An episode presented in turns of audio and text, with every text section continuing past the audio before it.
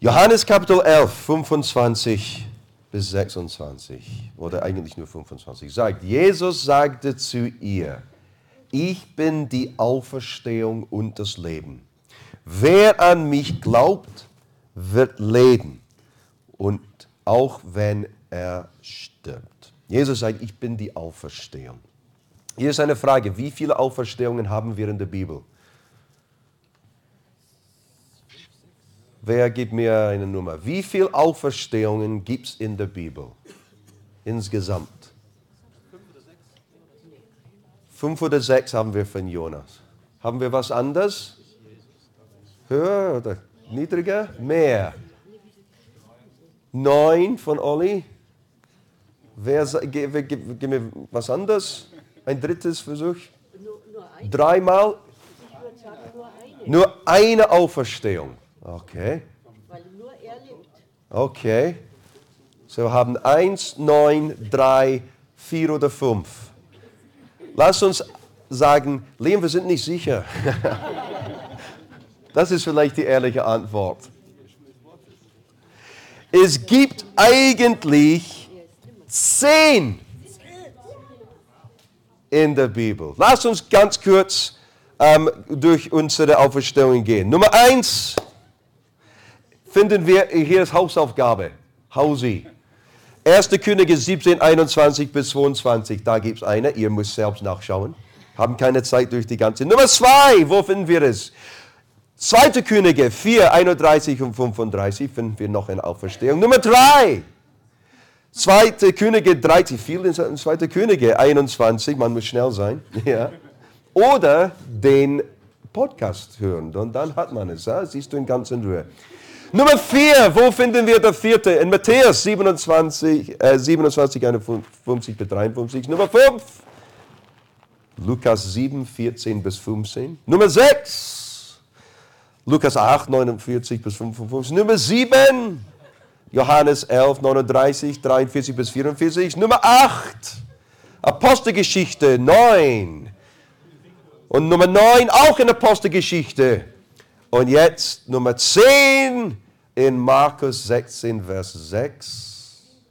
Und Nummer 10 ist die Auferstehung von Jesus. Eigentlich chronologisch, die Apostelgeschichte, Auferstehungen kommen nachher, aber für heutigen Zweck, wir haben das in, zwei, in letzten Platz gelassen. Und was finden wir in Markus Kapitel 16 und Vers 6? Hier ist, was wir finden. Oster kommt jetzt im Fokus. Der Engel sagte, habt keine Angst, ihr sucht Jesus von Nazareth, der gekreuzigt wurde. Er ist nicht hier, er ist von den Toten auferstanden. Seht, das ist die Stelle, an der sie ihn hingelegt haben. Merkt ihr auch manchmal, wie oft Engeln müssen Menschen sagen, habt keine Angst genau das Gleiche wie, wie bei der Geschichte, als die verkündigt haben, das Geburt Jesu. Die müssen sagen, hat keine Angst, hat keine Angst. Und wir haben gesehen, als wir durch eine Serie gegangen sind, die letzten paar Wochen, bei einem Wunder von Jesus, als er im Boot war und ein Sturm war da, die auf dem See waren, als er den Sturm zur Stille gebracht hat, die erste Reaktion von Menschen, von den anderen in dem Boot, von den Jüngern war nicht, oh, danke. Es war eigentlich, wow. Und die haben die zitternden vor Angst. Jesus, einmal, nicht Jesus, jemand hat einmal gesagt, dass wenn wir Gott sehen, für wen er wirklich ist, wir sehen uns für wen wir wirklich sind. Wenn wir eine Offenbarung haben von, oh Mann, er ist Gott. Ich bin nicht Gott. Wir sind sehr gut positioniert. Und wir merken, wo wir sind in dieser Ordnung. Und so ist es oft dann, wenn wir sehen ein Wunder 2019, Dezember 2019, bevor Corona, hatten wir einen Heilungsgottesdienst hier in Rosenheim. Und da haben wir mit eigenen Augen, und einige von euch waren dabei, wir haben für die Kranken gebetet. Einige hatten Bau, äh, Rückenschmerzen und andere Sachen. Wir haben vor unseren Augen es gesehen, als wir für Leute gebetet haben, dass Beine gewachsen sind. Wunder sind passiert. Jesus lebt. Das ist, was wir feiern heute, oder? Er lebt. Und Jesus Christus sagt, die Bibel ist der, das gleiche gestern, heute und für Ewigkeit. So der gleiche Jesus, wovon wir lesen in der Bibel. Er lebt für immer und es gibt keine Änderung in ihm. Das bedeutet, alles, wovon wir gelesen haben in der Bibel, was Jesus getan hat, macht er immer noch heute. Man kann an Jesus nicht glauben und nicht an übernatürliche Dinge zu glauben. Eigentlich, wenn man Christ ist, der ganze Basis unserer Glaube sind zwei übernatürliche Dinge. Erstens Geburt durch eine Jungfrau und zweitens eine Auferstehung von dem Tod. Man kann nicht an Jesus denken und übernatürliche Kraft und Wunder ignorieren. Und so hier haben wir einen Engel, der kommt und sagt, hab keine Angst. Ich erinnere mich, als ich Student war, hatte ich eine Wohnung, wo ich alleine gewohnt habe. Alle Männer, junge Männer im Raum. Ich empfehle euch was.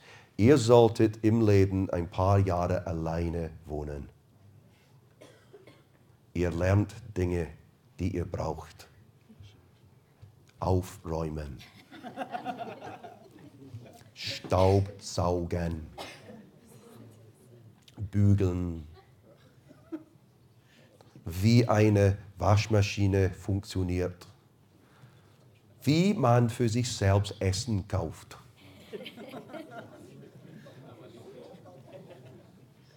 Wie man Freunde macht mit dem Supermarkt, nicht nur, geh McDonald's. Aber der Grund, warum ich das euch sage, ich erinnere mich an meine kleine Wohnung im Stadtzentrum Glasgow. Betete ich. Und vielleicht du hast auch so eine Erfahrung gehabt, dass ich habe gebetet und als ich gebetet habe, hatte ich wirklich den Eindruck, wow, Jesus ist nah. Ja, er hat versprochen, er ist in mir, er würde mich nie verlassen, aber es war ein Moment, wo ich merkte, oh, wow, und wisst ihr, was meine innere Reaktion war? Es war, ich spüre, dass Jesus wirklich nah ist. Ich, ich merke und ich wollte meine Augen nicht öffnen. Weil in dieser Gegenwart, in diesem Moment hatte ich genau ein bisschen Angst. Irgendwie göttliche Angst. Die richtige Sort von Angst. Diese Ehrfurcht, diese, oh, was werde ich sehen, wenn ich meine, wenn ich meine Augen öffne?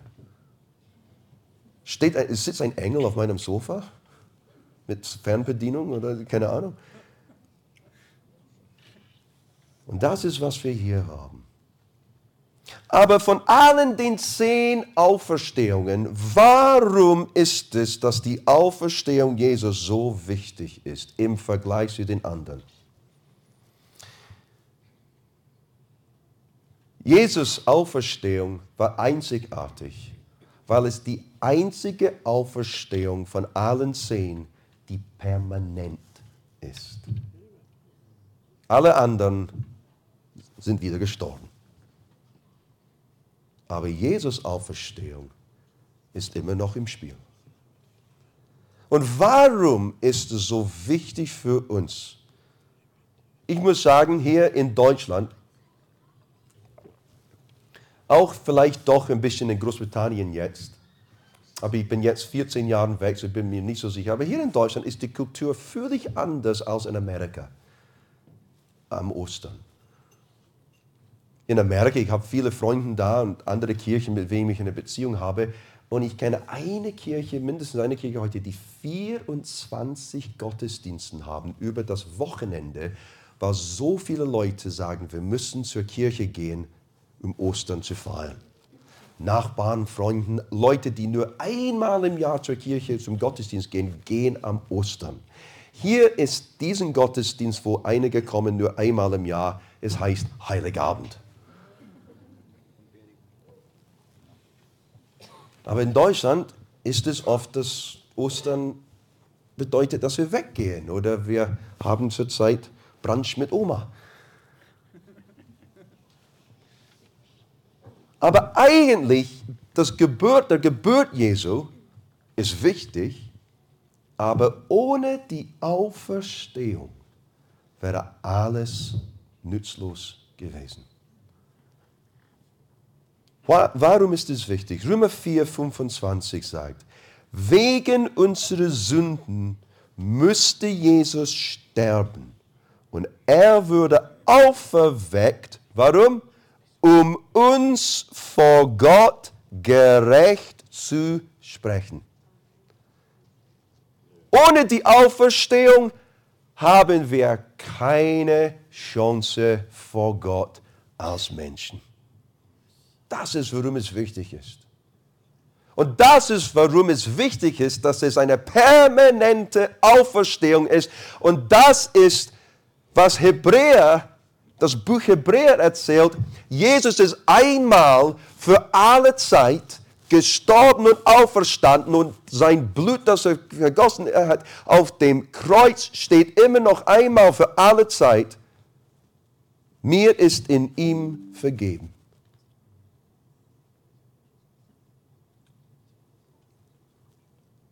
um uns vor Gott gerecht zu sprechen.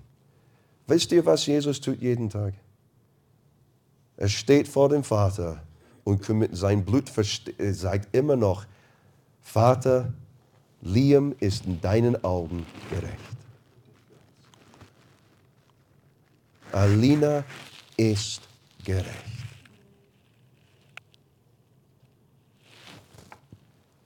Das zweite Ding, warum es so wichtig ist, ich sage in Johannes 14, Vers 19. Jesus sagte, die Welt wird mich schon bald nicht mehr sehen, doch ihr werdet es. Denn ich werde leben und ihr werdet auch leben.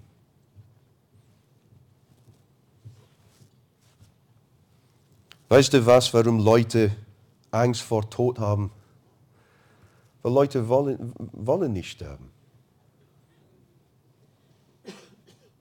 Die wollen für Ewigkeit leben. Die wissen innerlich, wie die Bibel sagt, Gott hat Ewigkeit in den Herzen von allen Menschen gelegt. In den Herzen von allen Menschen ist dieses Bewusstsein, ich sollte für immer leben. Wie kannst du sicher sein, dass das der Fall für dich sein wird? Dein Bankkonto hilft dir nicht. Ich bin bei, dem, bei der Seite des Betts gewesen bei verschiedenen Leuten, als die gestorben sind als Pastor oder kurz zuvor. Und, es kommt, und einige von euch sind Krankenschwestern oder Ärzten oder so und ihr seid auch in so einer Situation gewesen. Es ist nicht immer einfach. Es ist nie einfach. Emotion ist da. Aber wenn jemand weiß, ich bin Christ und ich kenne Jesus, die haben eine übernatürliche Ruhe. Die wissen, wo die hingehen. Aber zweitens, man merkt nie, dass jemand liegt im Bett und sagt, oh, Liam, würdest du kurz nach Hause gehen und was für mich holen? Ja, was ist es? Was willst du? Bitte würdest du ein Foto machen von meinem Bankkonto. Von dem Auszug. Du findest es in dem Schrank ganz unten links. Ich will einfach sehen, was mein Bankbilanz ist schon wieder, bevor ich sterbe mit meinen eigenen Augen. Und wenn du da bist, würdest du bitte meine Urkunde von allen meinen Qualifikationen, die ich gekriegt habe, nochmal für mich bin. Ich will es nochmal anschauen mit meinen eigenen Augen. Oh, ich bin Doktor, Doktor, Doktor, Doktor, Professor, Doktor, Doktor, Doktor, Doktor geworden. Oh, so stolz. Und würdest du bitte mein, mein, mein Auto hierhin bringen und park es direkt hier unten und ich werde bestimmt fähig sein, zu dem Fenster zu gehen und ich schaue nochmal, oh, was für ein schönes Auto. Ein Cabrio, ich habe davon geträumt, seit ich Kind war. Und vielleicht ein Foto von meinem Yacht an Marbella.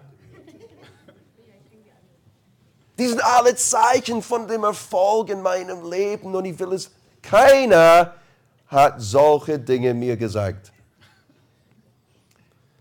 Aber wisst ihr, was passiert, wenn man Augen zu Augen kommt mit Tod und Leben und Leben und Tod?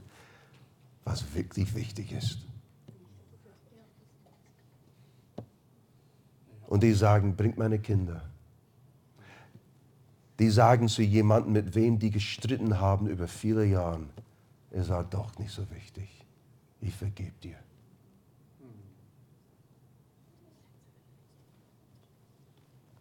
Durch die Auferstehung können wir für Ewigkeit leben. Und das dritte Ding, warum es so wichtig ist. 1. Korinther 15, 12 bis 20. Hat so viel drin, aber bleib mit mir, lass uns das vorlesen. Aber nun frage ich euch, sagt Paulus, wenn wir predigen, dass Christus von den Toten auferstanden ist, wie können einige von euch, die da behaupten, es gäbe keine Auferstehung der Toten? Wenn es nämlich keine Auferstehung der Toten gibt, dann ist auch Christus nicht auferstanden. Und wenn Christus nicht auferstanden ist, dann war unser Predigen wertlos und auch euer Vertrauen auf Gott ist vergeblich. Ja, in diesem Fall hätten wir Apostel sogar Lügen über Gott verbreitet, denn wir haben ja versichert, dass Gott Christus auferweckt hat und das kann nicht wahr sein, wenn es keine Auferstehung von dem Toten gibt. Denn wenn es keine Auferstehung der Toten gibt, dann ist auch Christus nicht auferstanden. Wenn aber Christus nicht auferstanden, dann ist euer Glaube nützlos. Und ihr seid nach wie vor in euren Sünden gefangen. In diesem Fall werden alle Menschen, die im Glauben an Christus gestorben sind, verloren. Wenn der Glaube an Christus nur für dieses Leben Hoffnung gibt, sind wir die elendsten Menschen auf der Welt. Nun ist aber Christus als erster von den Toten auferstanden. Wir Christen sind komische Menschen manchmal. Wir sind, wir würden auf Englisch sagen, inconsistent. Wir feiern heute die Auferstehung. Wir sagen zueinander frohe Ostern, er ist auferstanden und wir sagen zurück, er ist wahrhaftig auferstanden. Wenn ich euch fragen würde, ist er auferstanden? Die Mehrheit von euch würde sagen, jawohl, Amen, deswegen sind wir hier und Schokolade essen. Darf ich euch sagen, wenn nächste Woche ich ein bisschen größer bin, bin ich nicht schuld.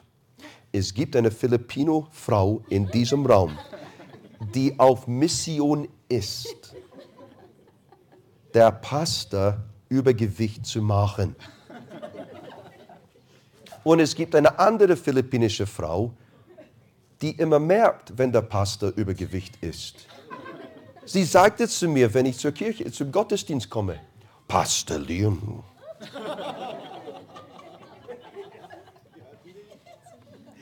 Wenn ich das zu einigen von euch sagen würde, ihr würdet weg von der Kirche gehen, der Pastor hat mich beleidigt. Er hat gesagt, dass ich auf, auf zugenommen bin. Oder ist das richtig? Zu? Wenn du zum ersten Mal hier bist, Ina kennt das gut. Ina sitzt hier und ihr Gesicht schaut mich an mit, oh Liam. Oh Liam. Sie betet mehr für mein Deutsch als für ihre eigenen Nöte im Leben. Ich brauche die Hilfe. Aber hier, kommt zurück zu mir. Hier ist, warum wir so inkonsistent sind. Er sagt hier, was sagt es hier? Wenn aber Christus nicht auferstanden ist, dann ist euer Glaube nützlos und ihr seid nach wie vor in euren Sünden gefangen. Aber wir sagen, er ist doch auferstanden, so das bedeutet, und er ist auferstanden, dass wir nicht mehr in unseren Sünden sind, oder?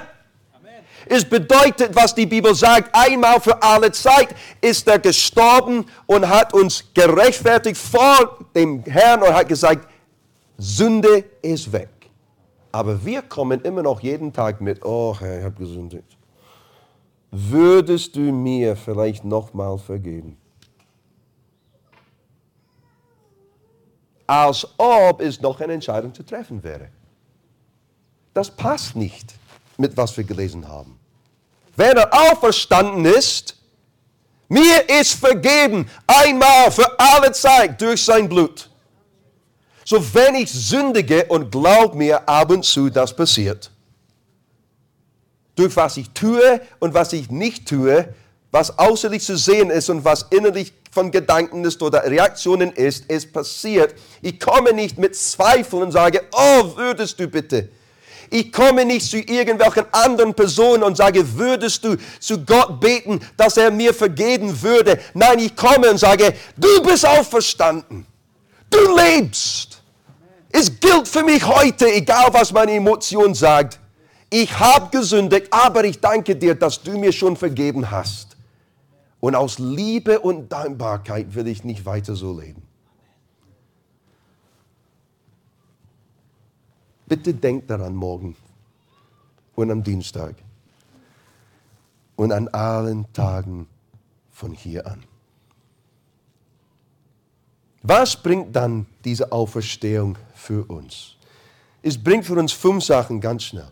Neue Wahrheit. Neue Wahrheit. Markus 16, 7 sagt, geht jetzt zu seinen Jüngern und sagt zu ihnen, auch Petrus, Jesus geht euch nach Galiläa voraus. Dort werdet ihr ihn sehen, wie er es euch gesagt hat, bevor er starb. Eine neue Wahrheit ist jetzt im Spiel für die Jüngern. Er ist auferstanden. Es stimmt. Es ist so.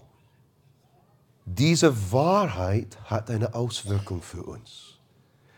Diese Wahrheit hat eine Auswirkung für euch. Wir sind nicht mehr unter dem alten Bund mit Schlachtopfern, mit Gesetzen zu halten, mit der Not für einen Priester, für uns mit Gott zu reden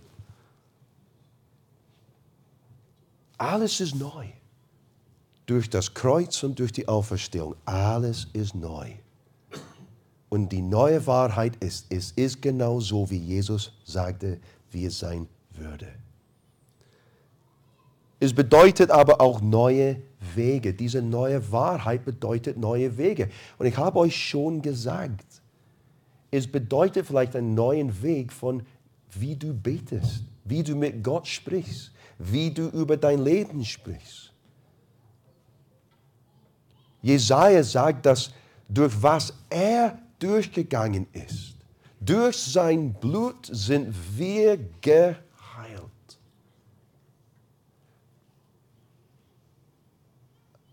Als Jesus gestorben ist auf dem Kreuz, die Bibel merkt für uns, dass der Vorhang im Tempel ist zerrissen worden von oben nach unten.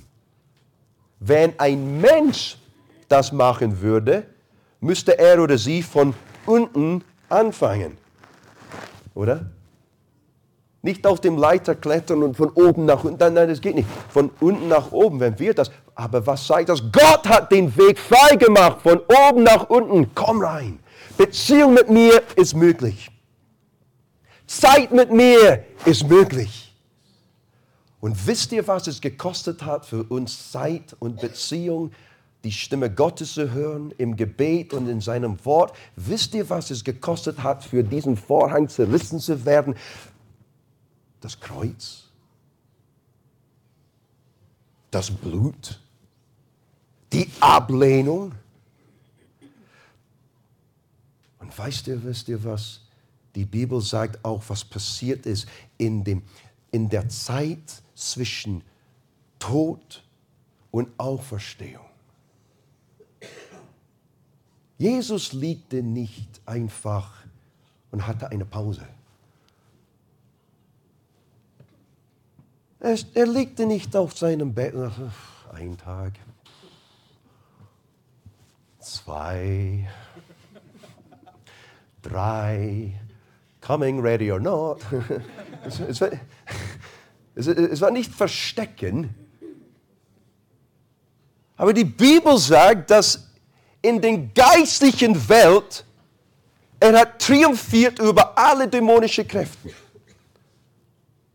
Und genau wie ein Soldat in den römischen Zeiten seine Feinde durch die Stadt bringen würde, er war auf seinem Chariot mit seinem Pferd und er hatte Leute, die er getötet hat, hinter ihm und ist durch die Stadt gegangen und hat gesagt, schau mal, mein Sieg über meine Feinde. Und alle haben geklatscht und sagen, oh, willkommen, super gut gemacht.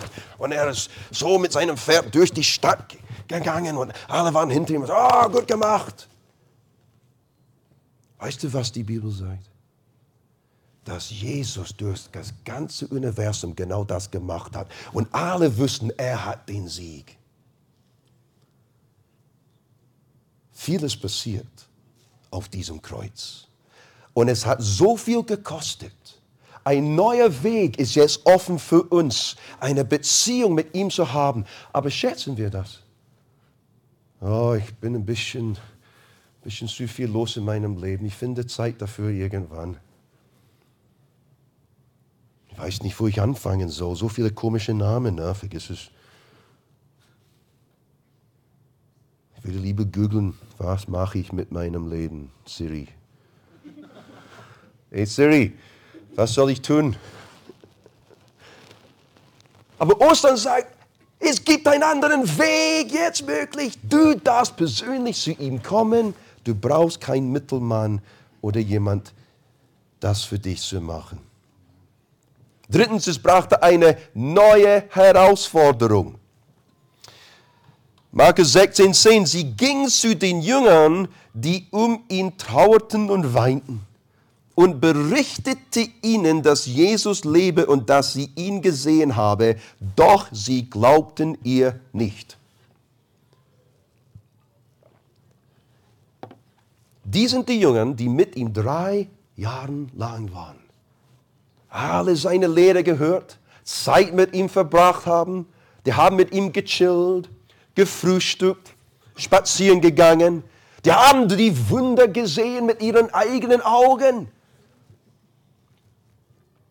Die haben gesagt, du bist Gott, ich glaube dir, egal wo du hingehst, ich werde dir nachfolgen, du bist Herr. Und jetzt ist der Tod. Und dann die kommen und sagen, er hat nicht gelogen. Es ist so, genau wie er gesagt hat. So ist es. Er lebt. Und was haben die gesagt? Pff, ja.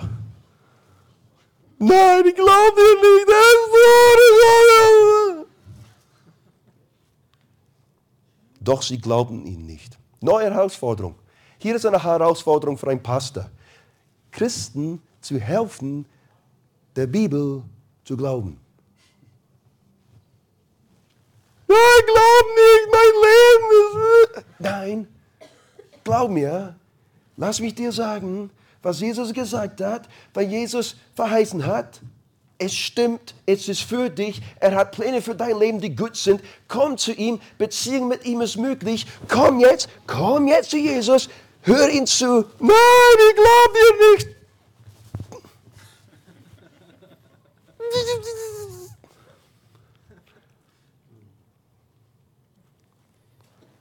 Oder wie ist es, wenn wir zu Ungläubigen gehen und sagen, hier ist gute Nachricht. Was denn? Jesus ist auferstanden. Und was oft ist die Antwort? Na, glaube ich nicht. Die haben auch die gleiche Herausforderung, einander zu überzeugen, dass es so war, wie Jesus es gesagt hat, wie es sein würde. Aber auch mit dieser Herausforderung war viertens ein neuer Zweck. Jetzt dieser auferstandene Herr sagte zu den Jüngern, ich habe einen neuen Zweck für euch jetzt. Jetzt seid ihr dran. Geht in die ganze Welt und verkündet alle Menschen die gute Botschaft. Wer glaubt und getauft wird, wird gerettet werden. Wer aber nicht glaubt, wird verurteilt werden. Das ist ein neuer Zweck für uns alle, die Jesus kennen. Gehe in die ganze Welt. Ich weiß nicht, was zu deinen Gedanken kommt, wenn du das hörst oder siehst oder liest. Aber geh in deine Welt mindestens. Geh in die Welt von Social Media und mach es bekannt. Geh in die Welt von Krankenhäusern, von Schulen, von Arbeitskreisen, von Freundschaftskreisen und sage, hey, ich habe ein neues Zweck, das mir gegeben worden ist, weil ich Christ bin. Und Christ bedeutet, dass Jesus mein Herr ist. Und zwei Wörter passen nicht zusammen. Nein, Herr. So mein Herr hat gesagt, ich sollte euch Bescheid geben von guten Nachricht. Hier ist die gute Nachricht. Jesus lebt. Beziehung mit Gott ist möglich. Sünde ist kein mehr Thema. Er hat alles weggenommen. Alles, was zwischen dir und Gott steht, ist nicht mehr deine Sünden, sondern die Entscheidung, ob du ihn akzeptierst als Herr oder nicht. Wüsstet, wüsstet ihr das? Ich habe vielleicht ein paar Leute jetzt ein theologisches Problem gegeben. Aber die Bibel sagt, Jesus hat einmal für alle Zeit Thema Sünde erledigt. Die einzige Entscheidung, die noch auf dem Tisch ist zwischen dir und ihm, ist nicht deine Sünde. Er hat es weggenommen. Er ist Sünde geworden auf dem Kreuz, so dass du die Gerechtigkeit Gottes sein darfst. Aber die einzige Entscheidung zwischen einem Mann oder einer Frau und Gott ist folgendes. Jesus steht und sagt, hier ist die gute Nachricht. Ich bin für dich gestorben, ich bin auferstanden, ich bin Herr. Glaubst du das und folgst du mir nach? Ja oder nein? Und wenn du ihn ablehnst und sagst, nein, ich gehe weiter mit Religion, ich gehe weiter mit Ethik. Ich gehe weiter mit meinen eigenen Gedanken. Ich gehe weiter mit Philosophien. Ich gehe weiter mit dies oder das oder jenes. Ich bin Atheist. Egal, egal wie du man an, alle Antworten außer Ja, so bist du. Du bist mein Herr. Ich folge dir nach. Ich, ich akzeptiere das. Geben uns kein ewiges Leben, sondern nur dein Ja. Und für uns Christen es ist nicht gehen die ganze Welt mit schlechten Nachrichten, du hast gesündigt. Die wissen, dass die gesündigt haben, weil der Heilige Geist sagt, du hast gesündigt. Der Heilige Geist kommt und sagt, nicht gut, oder? Ja, stimmt. Und dann wir kommen mit der guten Nachricht und das hilft. Und das fünfte und letzte für heute, neue Kraft. Markus 16, 17 bis 18 auch in dem gleichen Gespräch, er hat Folgendes gesagt, und es geht weiter und sagt, und diese Zeichen werden die begleiten, die glauben. Hallo, glaubt jemand hier im Raum? Come on. Ich gehöre zu dieser Gruppe. So, was er jetzt sagt, spricht auch zu mir und zu dir, wenn du auch in der Gruppe bist, heißt Gläubiger. Sie werden in meinem Namen Dämonen austreiben und sie werden neue Sprachen sprechen. Siehst du, es ist nicht nur für die Gastprediger. Es ist nicht nur für den berühmten Namen auf YouTube. Es ist nicht nur für das oder das. Es ist für uns alle in einer neuen Kraft zu leben.